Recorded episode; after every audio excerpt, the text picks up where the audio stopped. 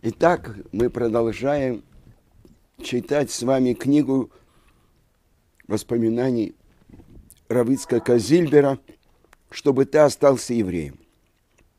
Это четвертая глава. Встречи в Израиле.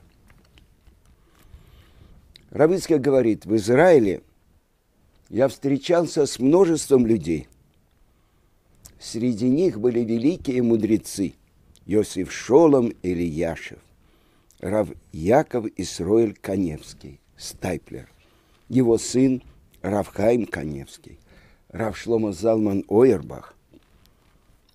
Я обращался к ним по вопросам закона, еврейского закона, Аллахи, иногда по личным вопросам. К Раву Ильяшеву я обращался в основном по вопросам о разводах, о гитин – и Юхасин, то есть разводов и происхождения.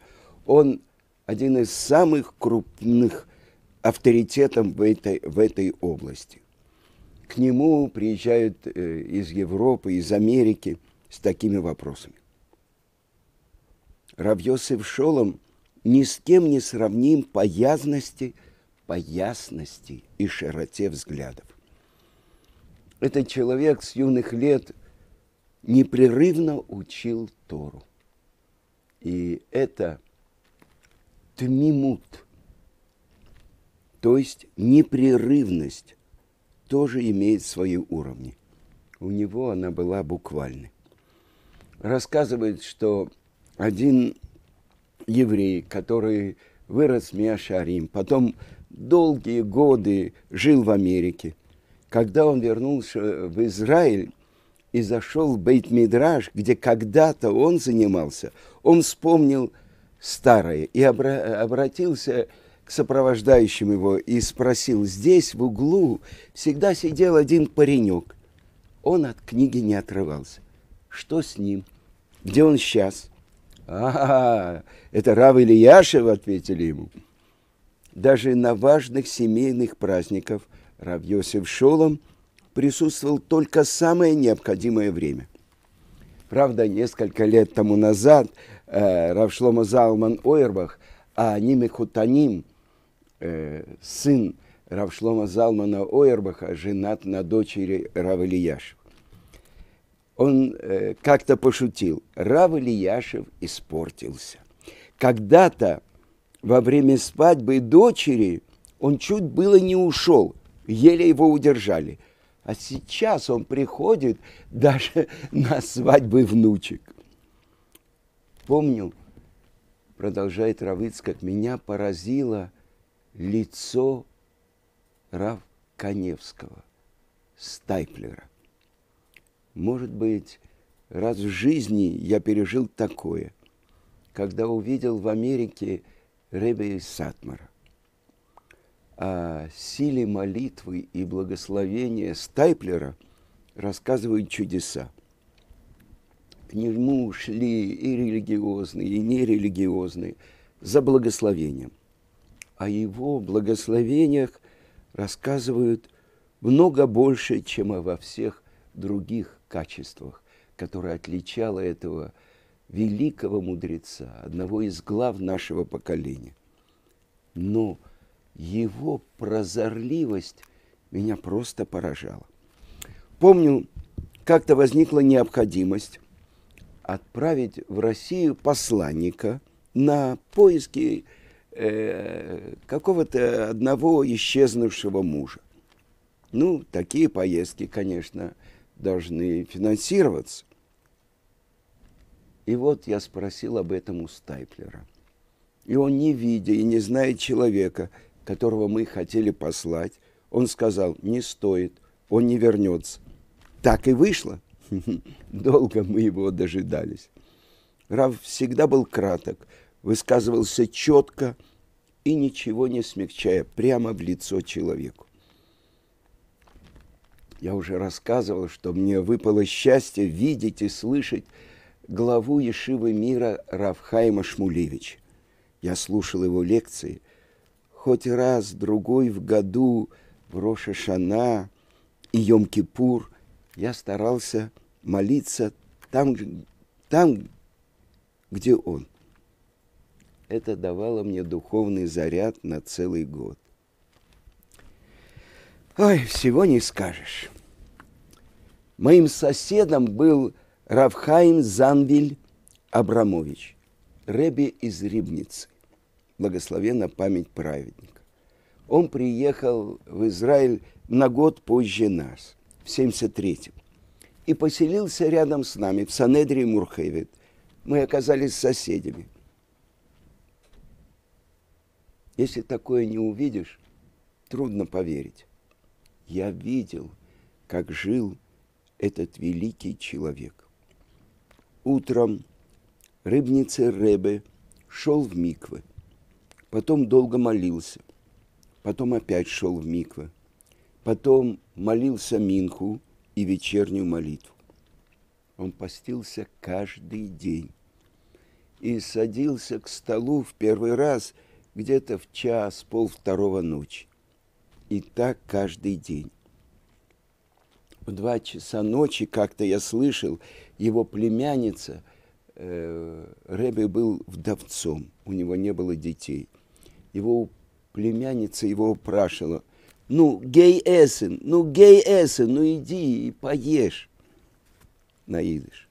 Мы жили рядом, и как-то Рэбе со мной договорился. Сейчас я уже могу об этом рассказать, чтобы мы вместе учили Талмуд. У него дома всегда было много людей, так как каждую ночь он потихоньку убегал, и с двух до трех часов ночи он занимался со мной у меня дома. Мы начали и закончили полностью трактат Роша Шана. Если бы я его не прогонял, Ребе, вам все-таки надо поспать. Он бы сидел до утра.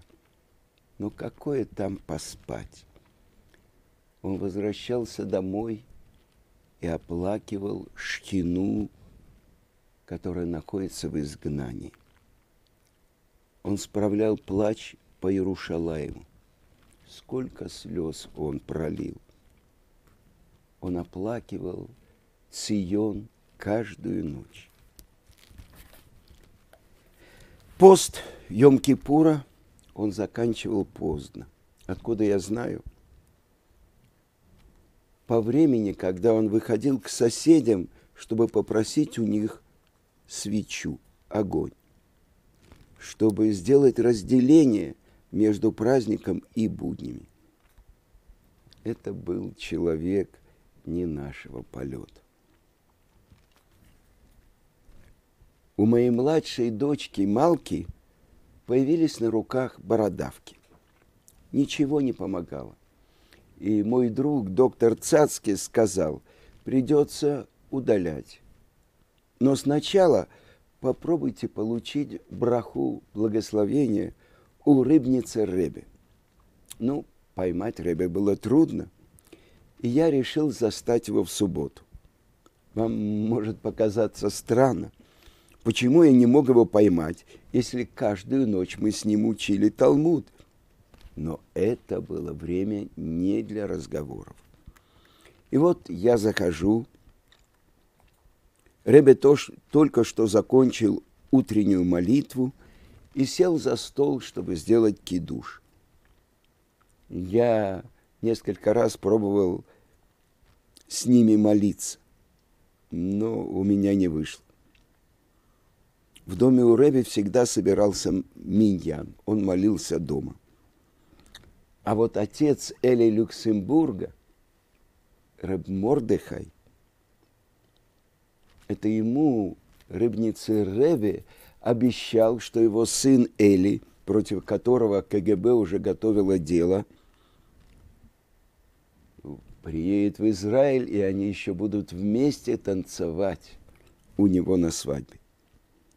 Или на свадьбе его дочерей. Так вот, Рэб Мордыхай Люксембург, он всегда был постоянным участником его молитв. Он также приходил к Ребе э, на молитву Роша Шана и Йом-Кипур. Настоящий был хасид. Так вот, я захожу в субботу. И там находился один молодой человек, мой ученик. Этот парень был помолвлен и готовился к своей хупе. Он тогда еще был немножко слабоват. И я начал с того, что попросил у Рэбе, Рэбе, тут есть жених, я прошу дать ему благословение. И Рэбе говорит, даю браху, чтобы он каждый день надевал филин. Я помялся, и это все? А он отвечает, я знаю, что говорю. Их вейс, воз их зог. Он знал, что говорил. Этот парень, который и вправду тогда мог надеть филин, а мог и не надеть, стал крепко верующим. А потом я говорю, Рэби, у моей младшей Малки бородавки на руках. А, я ее знаю. А Лайтише, она порядочная. А Малка, моя младшая, на мой взгляд, была озорница. Я говорю, вы, наверное, путаете ее с другой моей дочкой, Хавой. Нейн, нейн, их вейс, воз их. Нет, я знаю, о чем я говорю. Пусть бы я был таким же праведником, как она. Я поразился. А Ребе говорит, ладно, возьми вот ковришку. Ну, я взял леках ковришку, сказал благословение и ушел. А на утро у Малки исчезли все бородавки, будто их никогда не было. Это видела вся моя семья. Я ничего не понимаю. Не понимал я и того, почему Рэбби так высоко отозвался от моей младшей, Малки. Только когда прошли годы, я видел мою дочку в самых тяжелых жизненных ситуациях, я понял, что Рэбби был прав.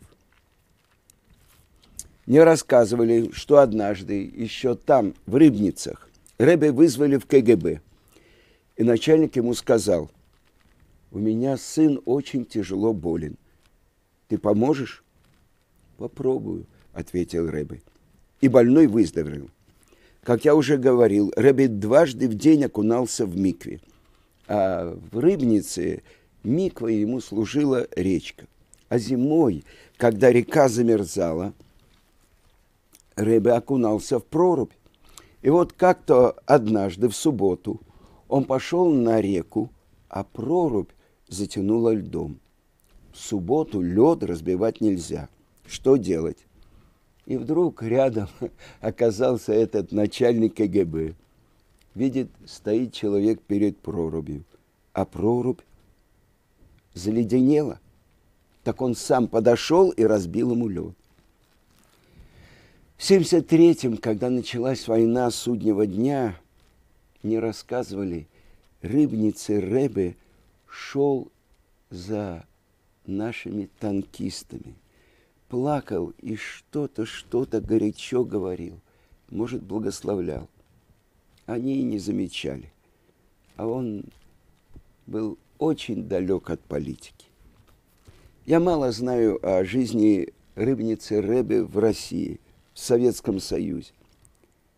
Только с чужих слов. Это мне рассказывал мой сосед Давишба, Давид Баш. Мне рассказывали, что во время немецкой оккупации, когда готовилась очередная акция по уничтожению евреев в Рыбнице, он попросил у немецкого офицера, чтобы евреям разрешили помолиться перед смертью. Тот сказал, нет, нет, некогда. А Ребе убеждал, но все-таки даже тому, кто приговорен к смерти, ведь полагается. Пока они переговаривались, вдруг на мотоцикле подъехал какой-то высокий чин и последовал новый приказ. И на этот раз акцию отменили.